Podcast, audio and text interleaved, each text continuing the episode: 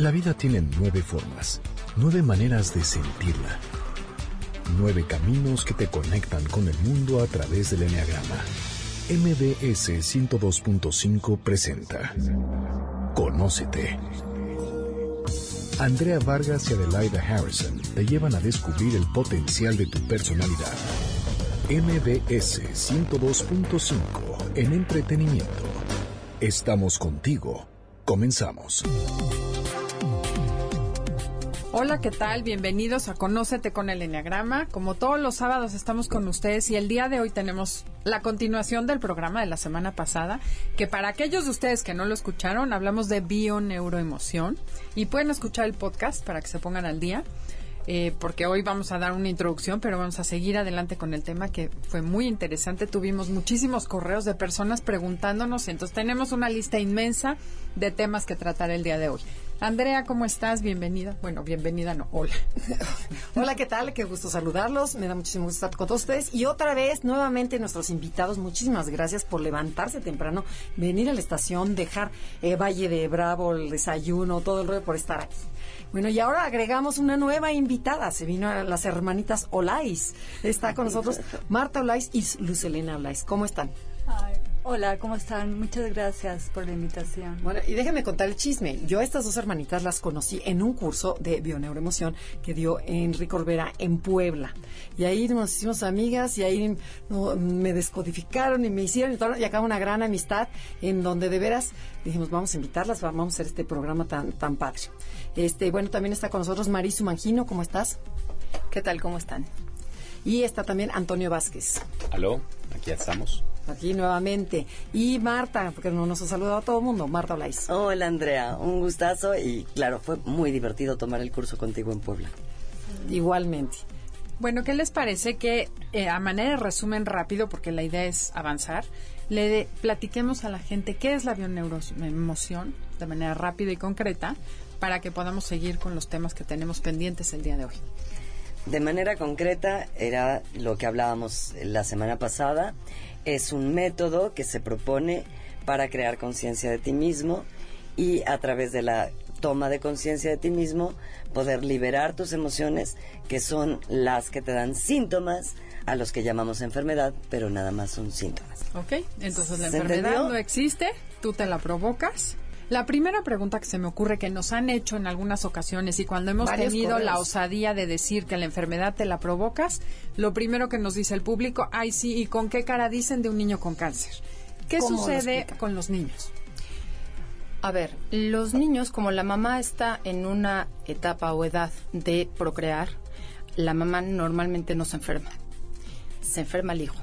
Entonces, eh, un niño con cáncer o un niño con problemas de garganta o un niño con catarros repetitivos o lo que sea, viene de la mamá. Normalmente suele ser el conflicto que la madre no pudo arreglar, que la sobrepasa y entonces pasa al niño. Porque si tiene que faltar uno de los dos, es mejor que falte, o sea, primero el niño antes que, que la madre que eso es importante mencionar. Ustedes siempre dijeron la semana pasada que siempre es una respuesta del organismo para la sobrevivencia de la especie, básicamente, y del individuo más importante.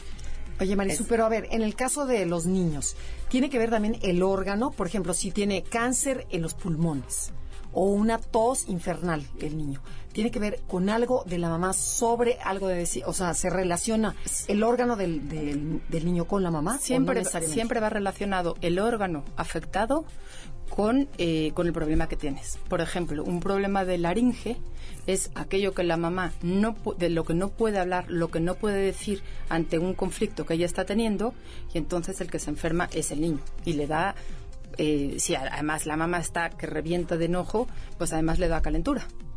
Entonces, cuando los niños, que les llaman mocosos por algo, lo que hay es una cantidad de mamás rebasadas por problemas, por conflictos, que lloran, porque la gripa me parece que es algo así como tristeza. La tristeza.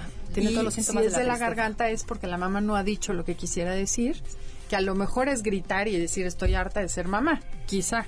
Absolutamente correcto.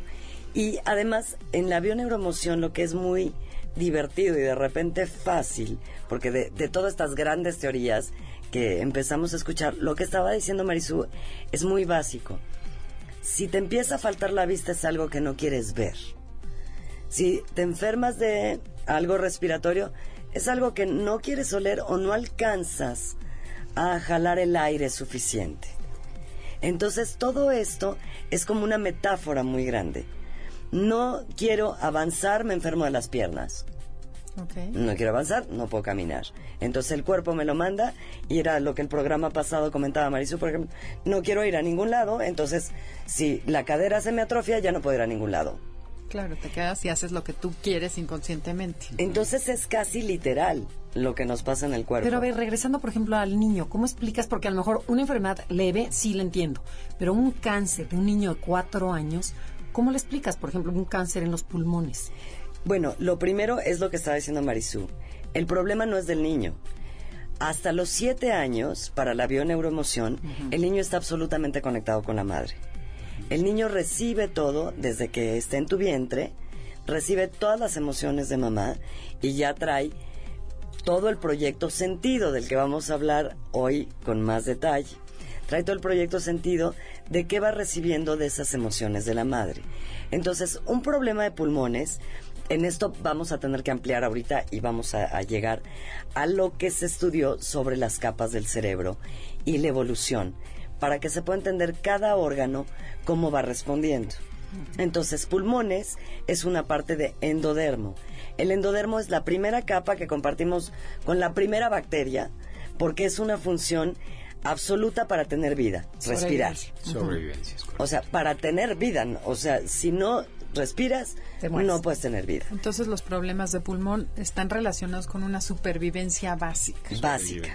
O sea, ¿Hay un miedo espantoso o algo? De... hay un miedo espantoso a atrapar el aire. Entonces, probablemente, a ver, Marisol nos quiere completar. es el, una situación que te ahoga, en donde de verdad, literalmente te estás, sientes que te ahogas y no puedes respirar. Entonces lo manifiestas con un cáncer, puede ser de pulmón. Y- ¿O y podría ser asma? Podría ser. Podría ser asma, es como el nivel Ajá. finalmente de la emoción y de cómo la recibes tú o la percibes. Entonces, según el impacto y la fuerza que tú le des a esa emoción, porque también para muchas personas respirar sea importante, pero tal vez para un nadador es básico. Entonces también tú le vas dando el valor a esas emociones de lo importantes que son. Mientras tú digas, no, bueno, es que, o sea, no, hay gente que dice, es que sin ti no puedo respirar, ¿no? En estas frases románticas, grave error, porque se va y de verdad no vas a respirar. Me cortas el aliento. Grave error esas frasecitas hechas, Sí. cuidado. bueno, a lo mejor la frase nada más está manifestando una dependencia preexistente. No, Pero pero, el inconsciente no reconoce, Te- ¿no? Ajá, es vuela, como para decir, chécalo y... Correcto, vuela. como dice Andrea, el inconsciente no reconoce si tú estás jugando o estás haciendo bromitas. Es. Para el inconsciente tú lo estás diciendo y va a suceder. No, yo digo que tú lo dices porque tu inconsciente ya lo piensa. Ah, sí, por supuesto. Claro. O sea, Sí. es al revés, no es que se te salió, no, No, se te estás. salió porque ya estaba. Claro, ya- ya Entonces hay es- que hacer conciencia. te vas de que como eso que derrapando. dices según tú al aire no es cierto, es tu inconsciente el que está hablando sin que tú le des Es permiso. correcto. Te vas como derrapando. Son es. como las Sí. Trampas del inconsciente, ¿no? Exacto, no vayan a creer que hay que cambiar mi Sí, manera de a- pensar. hablamos la Fíjate semana cómo pasada. a- la semana pasada hablamos de la honestidad. Y pongamos el caso de esta relación.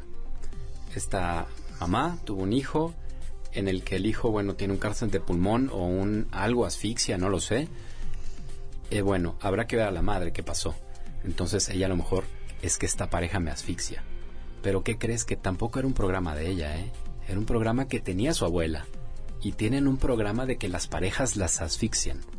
Entonces están heredando un programa que es un transgeneracional en el que no han sido conscientes. En el momento que una, una de esas madres dice, es que yo no quiero que mi hijo tenga cáncer.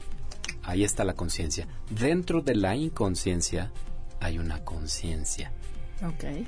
Y esa conciencia inconsciente te va a poder llevar a vivir ese momento, aceptarlo y empezar a rascarle un poquito. Y entonces es cuando empiezan a suceder las cosas. Antes no sucede nada. Y bueno, yo tengo el caso cercano de una persona que tuvo un cáncer de cerebro que coincidía, por ejemplo, con que habían, habían dudado de su capacidad mental y la esposa sabía Literal, la Literal. sabía la esposa sabía biodescodificación sabe y el esposo le dijo lo siento yo no creo en esas cosas y no se trató. Y claro ¿Se murió? ya se murió. Y sabiendo que puedes hacer algo. Sí. Qué pena. pero hay que aprender a respetar. Qué pena, y, y hay que aprender a respetar, sí, la cosa es que de repente es darte cuenta de que si hay una herramienta donde tal vez dudas, pero puede que funcione, y ya traes un cáncer en el cerebro, yo a, la- a la gente lo que le, ¿qué más te da? Claro. Toma la opción, Claro, lo toma que la, sea. claro. Dicen pipí de O sea, gallina. Claro, pruébalo. lo que sea, claro. Pruébalo. O sea, si no te va a matar, ¿no? Si es algo que no te va a matar, Si ni no siquiera mata, estamos dando engorda. pastillas. Claro. Exacto. Pues mira, que tal vez que te engorde un poquito, pero que te sane. claro, Claro.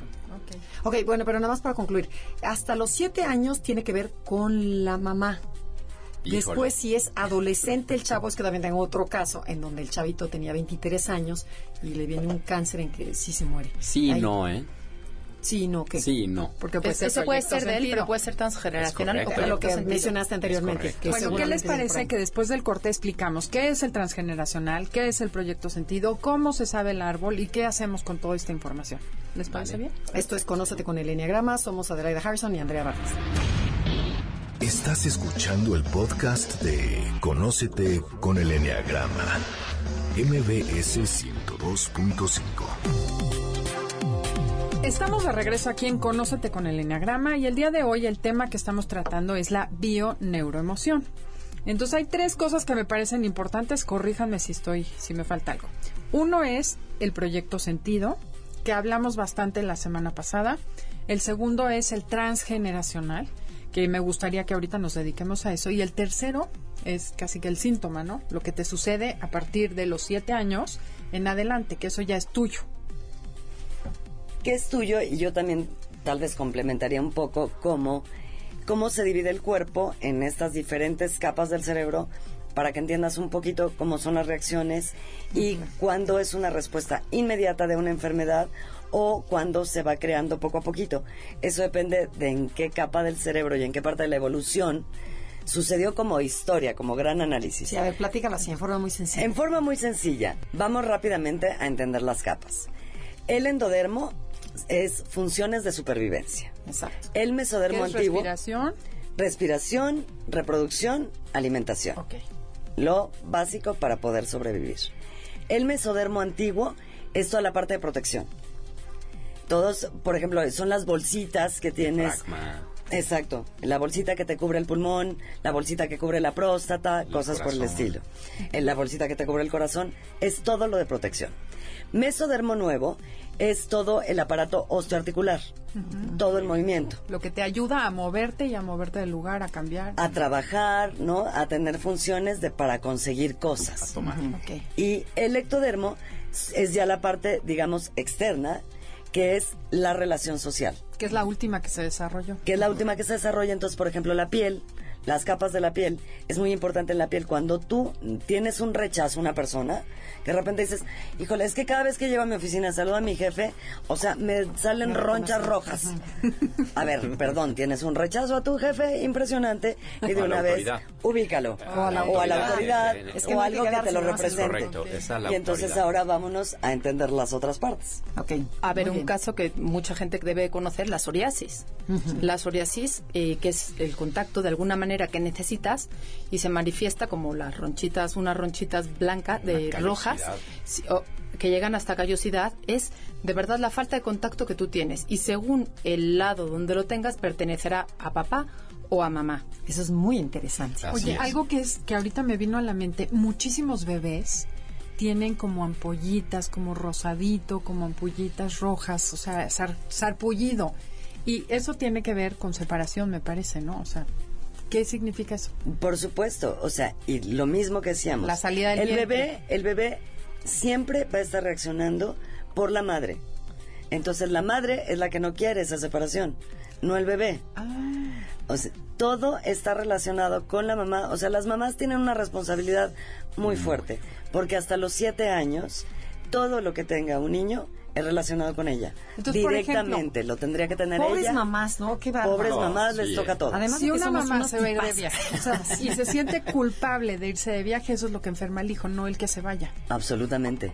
¿Ya ves? O sea, la ¿Llegaste, culpa hija? que siente, la emoción que siente, y entonces eso le va a dar una reacción al bebé. Estos bebitos que nacen con ronchitas o algo así, la mamá no se quiere separar de ellos. Que está llorando su pérdida, o sea, es el duelo de haber salido el niño del vientre. Del. Claro, porque además, o sea, ya pierde como todas estas funciones, Claro, esta compañía dentro de ella. dentro de Entonces hay que ser consciente de que estás pensando cuando nace tu bebé y cuando se va desarrollando. Oh, qué Y a ver, clarificando lo que acaban de decir.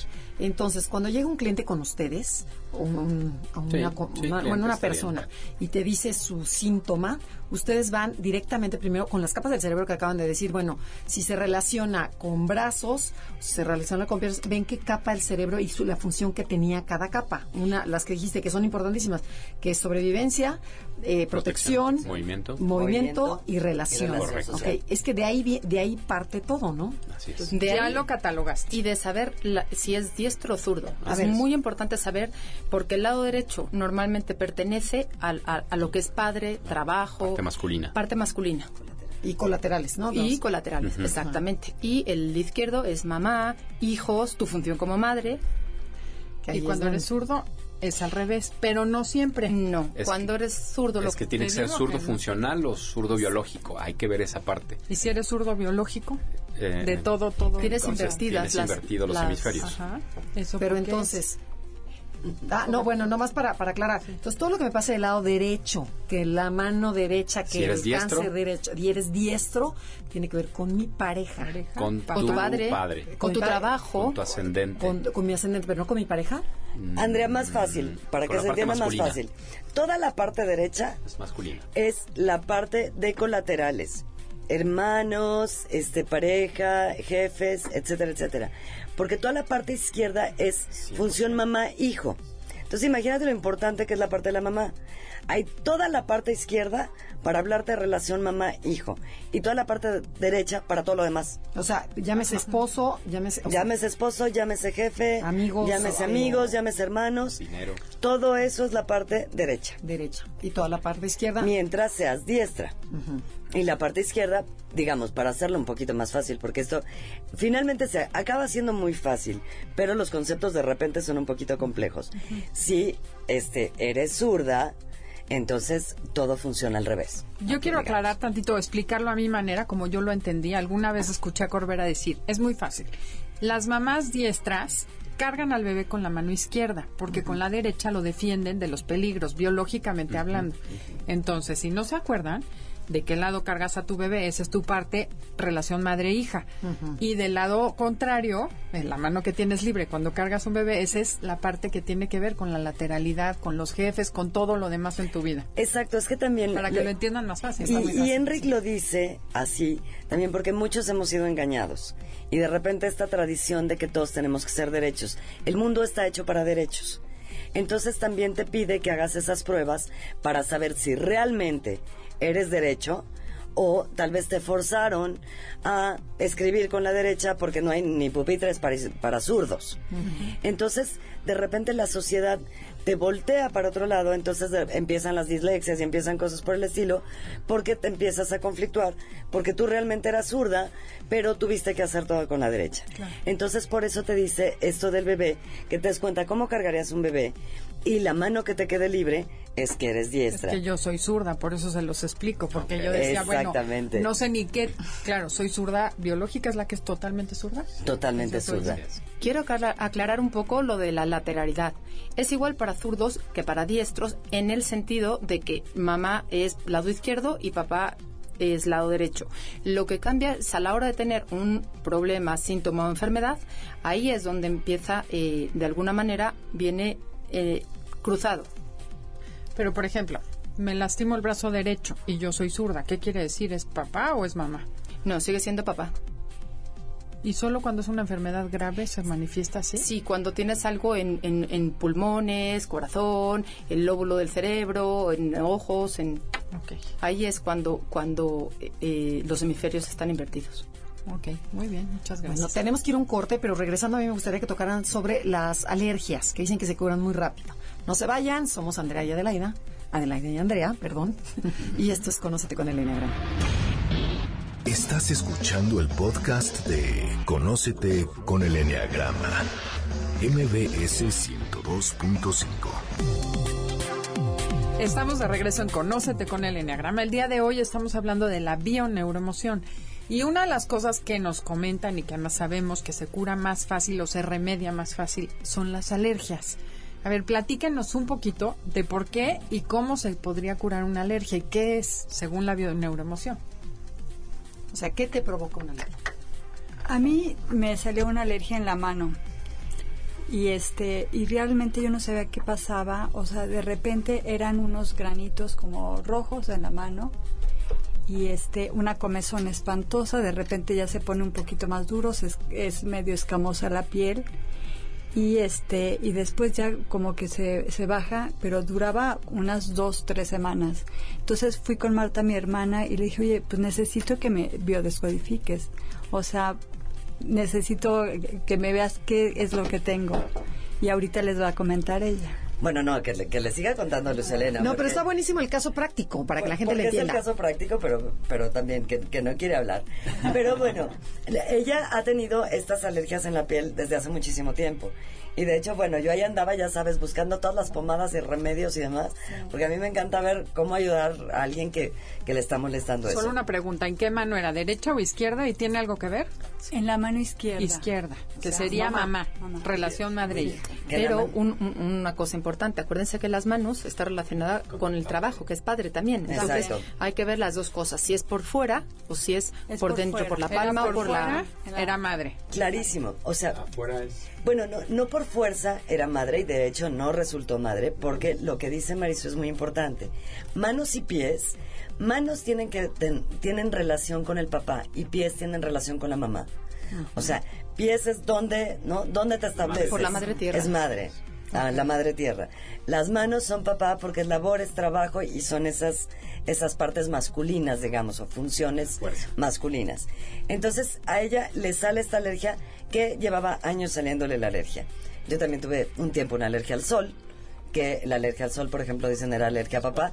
Claro, a los 13 años que mi papá no me dejaba hacer nada.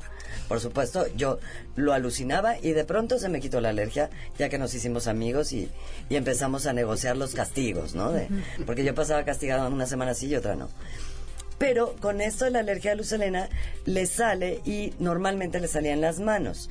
Entonces me decía, bueno, pues es que es trabajo, pero era en la parte superior de la mano.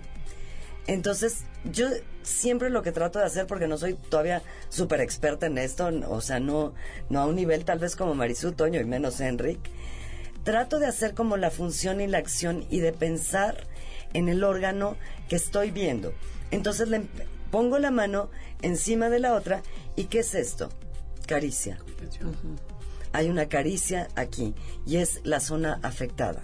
Cuando tú estás sobre el dorso de la mano, estás hablando de una caricia. Alguien que te pone la mano encima es protección, acariciarte, tener un cuidado contigo. Entonces le digo, no, no viene por trabajo. A mí me parece que viene por la parte de caricia. ¿Cuándo te salen estas alergias? Y entonces empieza el método que, preguntaban. Empiezas, ¿desde cuándo? ¿Desde cuándo te pasa esto? Y entonces ahí vas a llegar, vas a ir llegando a la emoción semilla. Mucha gente te dice, no, bueno, toda la vida. Y entonces empiezas a rascar, empiezas a indagar para que lleguen a esa edad y entonces los tienes que situar en la edad, como contaba Marisú eh, el programa pasado, y decirle, ahorita tienes nueve años o tienes once años, para que el inconsciente se pueda situar en ese momento y llegar a la emoción semilla de la que tanto hablábamos. Es que toda la vida no existe. No hay tiempo. El toda la vida es un bloqueo que tú pones para no relacionarte con lo que estás sintiendo. Ok, siempre sabes cuándo empezó. Siempre. Nos van a contar qué pasó y cómo fue. sí, oye. ¿qué pasó con Resumiendo, ella vivió en Guadalajara hace muchos años. Y en Guadalajara vivió un conflicto con su pareja muy fuerte, donde se tuvo que regresar con sus tres hijos, teniendo una separación total con el marido. Para ella, todo lo que significaba provincia le causa la alergia. Después teníamos una casa en Cocoyoc. Cada vez que iba a Cocoyoc, empezaba la alergia. Esta última vez va a una comida y comenta, pues es que era tan bonita la casa y un jardín tan bonito que te sentías en provincia. Inmediatamente la alergia. ¿Qué tal? Entonces, todo aquello que le relacionaba la parte de provincia, esta etapa tan dura y tan Que difícil. la provincia te con sacó de tu caricio, de, tres- tu, de mamá, tu tus caricia, apapachos. de tu Oh. protección. Tuvo Estos conflicto tres hijos. Ah, claro. O sea, provincia es igual a, falta de conflicto. cariño. ¿A conflicto? Y ahora que ya les terminé de contar. A ver, sí, no, pero síguenos contando. ¿Y se te quitó? Selena. Eh, fue impresionante cuando Marta me empezó a, a hablar, o sea, de repente los ojos con las lágrimas. Entonces dije, ya, aquí vamos por buen camino, por ahí es. Y entonces se empezó a bajar a la hora que ya me había biodescodificado Marta, de repente ya había bajado, ya no era rojo, ya era rosita. Y de repente ya eran dos horas y yo ya casi no tenía nada. Era impresionante ver cómo la alergia se había quitado. O sea, nada más tener conciencia de las cosas y llegar al momento semilla, eso me ayudó para descodificarla. Lo, lo- Pero lo- y entonces ahora, si vas a provincia, no pasa Eh, nada. ahí va. ¿Ya se acabó? Exacto, ahí lo que tienes que hacer es cambiar tu percepción. Ok. Por lo tanto, este es un ejemplo muy sencillo del cambio de percepción y lo mismo pasa con un cáncer. O sea, es el mismo mecanismo. Exactamente, un problema, una solución. Así de Tan sencillo. simple. y hacer y tenerlo presente porque se te pueden volver a presentar si vuelve a ir a provincia si vuelve es- Claro, ir a provincia es muy fácil que vaya entonces un recuerdo que a ella la ate a estoy fuera entonces ya nada más va a tener que ver si empieza a picarle la mano o así pues darse cuenta de que no pasa nada Y otro punto muy importante, en esto de la bioneuroemoción, es, es como, como también como humor negro, como ese humor de repente maravilloso que tiene Dios. Te pone a prueba. Va a haber un momento de epicrisis. Aquí se le llama epicrisis. Entonces, tú estabas quitando esto que tal vez te enojabas con la hermana porque te, te traía harta de que todo el día te molestaba. Finalmente, biodescodificas con algún síntoma que tuviste. ¿Qué te va a pasar? Seguramente muy rápido, en un día o dos, vas a volver a enfrentar una situación similar. Te pone a prueba el cuerpo de si vamos a tomar acción y vamos a cambiar la conciencia o vas a seguir ahí. Lo Si dejo o no ahí- lo dejo, ¿no? Por ejemplo, el divorciarme Exacto, o no. me voy, no me voy, ¿no? Me No peleo, miedo, no me peleo. mejor sí. Reacciono y mi ego se va como pantera sobre mi hermana o no. Si vuelves a hacer lo que siempre hacías, tu enfermedad vuelve, vuelve Y va a ser peor. y va a ser peor. Es lo malo, como decías Andrea, ya tener conciencia Ya no te te pone un poquito más en conflicto porque ya tienes que enfrentar las cosas como lo ves. Ok, qué interesante, qué bárbaro. Bueno, y a ver, a mí me gustaría que explicaran un poquito sobre las columnas de afinidad. ¿Se acuerdan esto que es muy interesante y además es divertido para que la gente lo haga ahorita que están escuchándonos? Tomen Está- lápiz y papel. Es- es muy importante porque, bueno, vuelve a ser conciencia. Entonces, las columnas de afinidad tienen que ver con quién te relacionas de tus ascendentes o de tus descendentes. Llámese hijos, nietos, eh, Abuelos, tatarabuelos, muertos vaya, todos. Ok. Entonces, este método lo que hace es separar, primero, el año en dos. Del primer mes al sexto y del séptimo al doceavo. En donde el primero es el séptimo, el segundo es el octavo y así sucesivamente. ok. Pero también lo divide en trimestres. Entonces, si tienen una pluma y un papelito, eh, ponen 1, 2, 3 y enseguida abajo 4, 5, 6, 7, 8, 9, 10, 11, 12. Esos son los meses del año. Entonces, si yo soy del mes de enero y mi padre es del mes de abril, pues ¿qué crees? Que es mi doble. Doble. Pero a ver, Así porque es. tú eres enero, quiere decir uno. Uno. Y abril es el Cuatro. cuatro. Cuatro. Que está Ok. abajo. que que está está abajo del Esa es 1. línea de afinidad. Así es, entonces el 1, el 4, el 7 y el 10 tienes afinidad con ellos, con las personas que nacieron en ese mes. ¿Y qué quiere decir? ¿Que te vas a llevar muy bien, que te entiendes o qué? No necesariamente, o sea, que, que tienes que Un tienes asunto con ellos. que tienes algo que resolver o, o que tienes un conflicto o que es tu imagen especular, o sea, es tu espejo. Vaya. Entonces, Ah. tienes que ver hacia dónde hacia dónde tira, porque tu vida la vives tú, nada más. O sea, Ok. tú y esto sabes. es bien picante, porque por ejemplo, si tú te casas con alguien de tu línea, de tu columna de afinidad, haz de cuenta que son hermanos simbólicos. Entonces, de repente esas parejas que de pronto no tienen muy buen sexo y no saben por qué, pero se llevan increíble, pues porque son hermanos simbólicos y están en la misma columna. Se dedican a ver series de televisión. Entonces, exacto. Sí, o sea, se la van a pasar padrísimo, pero de lo demás ni hablamos. Sí. Qué Una relación incestuosa, así le llaman. Ok, es incestuoso Es eso. una relación incestuosa simbólica, hablando. es correcto. Y luego, ¿qué otra cosa tenemos que saber de todo esto de los Muy números, importante, fechas? por ejemplo, que nueve meses después, que eh, por ejemplo, si tú eres del, del ¿De 1 enero? de enero o del principios de enero, seguramente eh, fuiste concebida en Meses. El mes de octubre. sí, que le sumas... eh, eh, eh, le- Nueve, los nueve meses. O, o le Entonces- sumas tres, ¿no? Y pues cuando Ajá. nace. ¿no? Eh, son, sí, exactamente. Entonces automáticamente te convierte en doble. Yo sé que soy doble de mi madre, mi mamá es de mayo y ella fue concebida en agosto. Yo soy de agosto y tuve que haber sido concebida en mayo. O sea, dobles, dobles. Doble. ¿Y ahí es. qué quiere decir eso? Y que voy a repetir muchas de las vivencias o de las de los programas que ella tiene, los voy a repetir yo para sanarlos yo, de alguna manera. Entonces, por eso tengo que tener la cabeza bien en mi sitio para eh, darme cuenta de que la situación de mamá fue otra. Entonces, yo no me puedo enganchar con una emoción que sienta, bueno, claro que puedo, pero, pero ya tomarlo de alguna manera, exactamente. No. Eh, no soy mi mamá. Ah, Ok. Y bueno, y también una última pregunta, nos contestan después del corte, es ¿qué relación tiene, por ejemplo, una persona que nace el día que el abuelo muere? ¿Ok? No, esto es Conócete con el Enneagrama, no se vayan, escriban sus dudas a Enneagrama Conócete o mándenos un Twitter. Arroba conócete MBS. Estás escuchando el podcast de Conócete con el Enneagrama. MBS 102.5. Estamos en Conócete con el Enneagrama de regreso y estoy choqueada.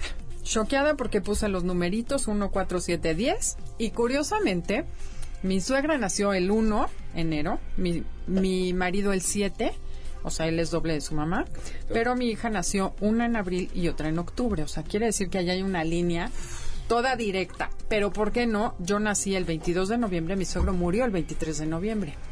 Y además, del otro lado, yo nací el 11, el 22 de noviembre. Hay dos tíos en mi línea directa paterna que nacieron el 22 de noviembre. Mi bisabuela nació, con la que yo comparto nombre, Adelaida, nació el 18 de febrero y mi hijo nació el 18 de febrero. O sea, sí o más revuelto.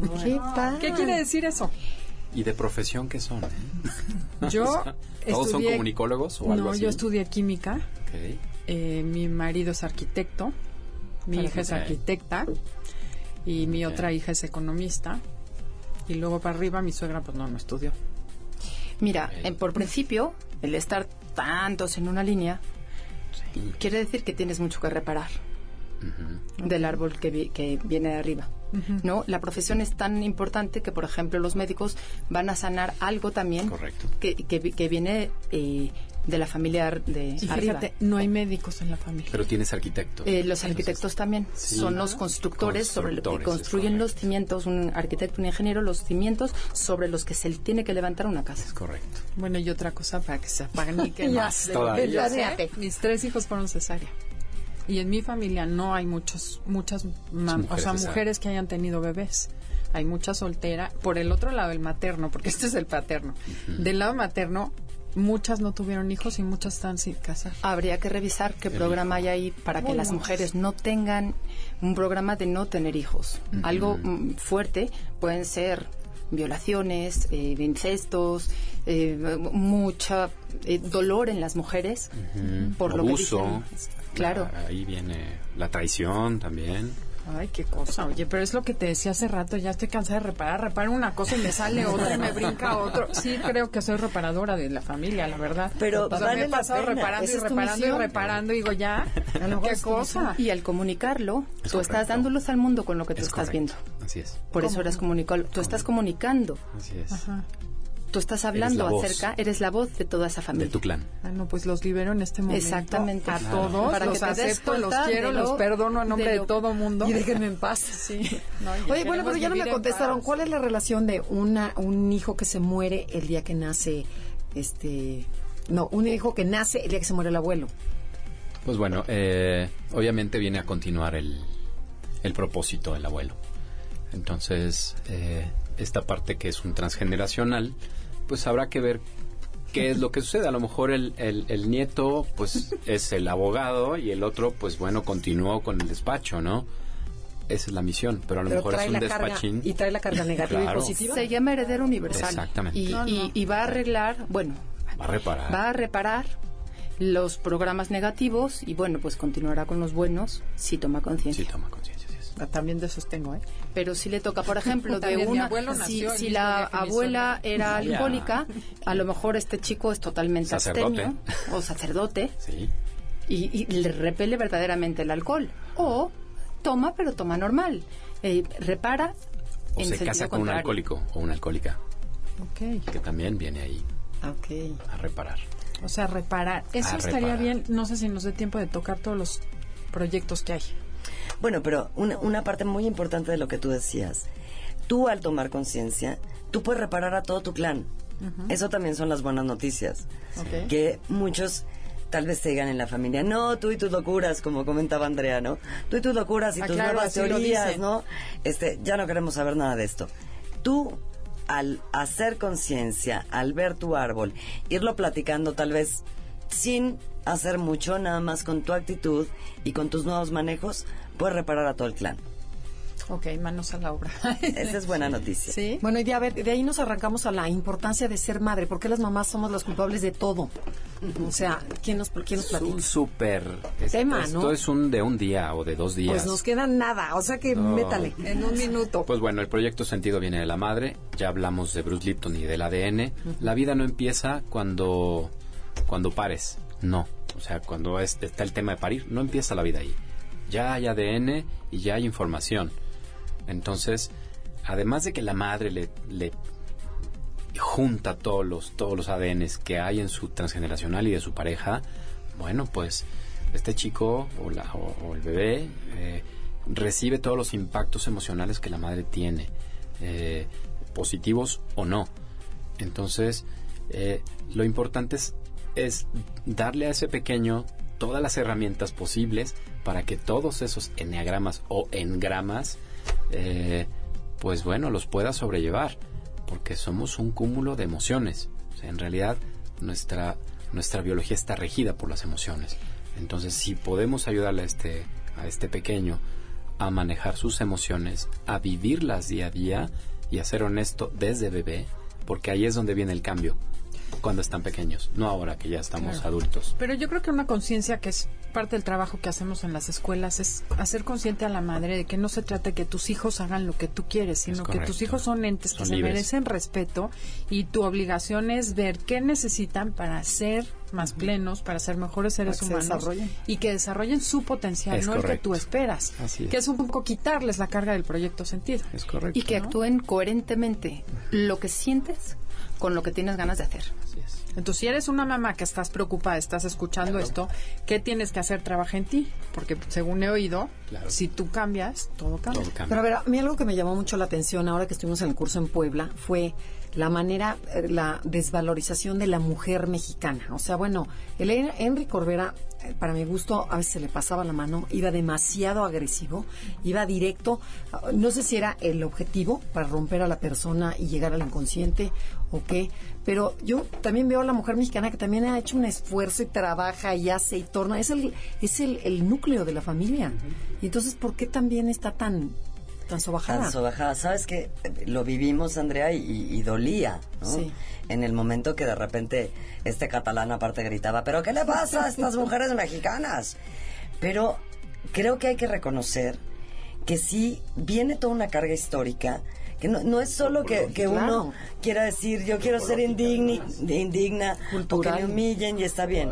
Pero, ¿cuántos casos no conoces o has oído de la mujer traicionada, del hombre que tiene dos o tres familias, el que engaña, el que pone el cuerno? Sabemos que estas historias son de todos los días y a todos los niveles.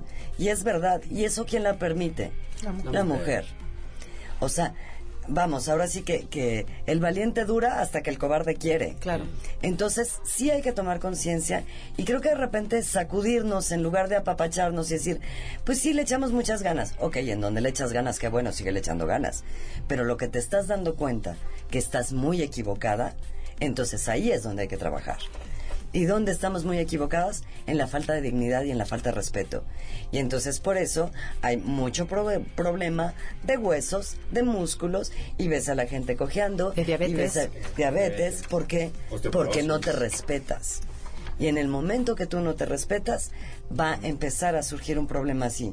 Y entonces además, si el machín no te pelaba porque no estabas tan guapa, pues vas a estar menos guapa y menos te van a pelar porque no te respetas en dignidad. Imagínate aguantarte una pareja, porque meh, no es buena pareja, pero es un buen padre, entre comillado, proveedor. para mis hijos, un, buen proveedor.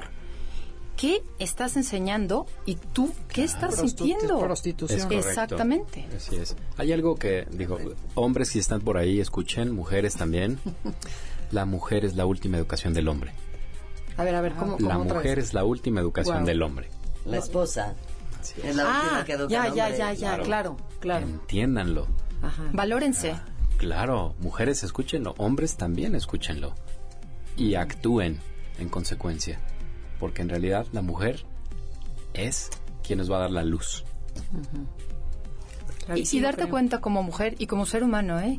que tenemos todo en nosotros, que estamos solos, no necesitamos una pareja para sentirte acompañado. Tú puedes estar acompañado o casado, o- pero estar solo. Nos tenemos a nosotros mismos y tenemos que ver por nosotros.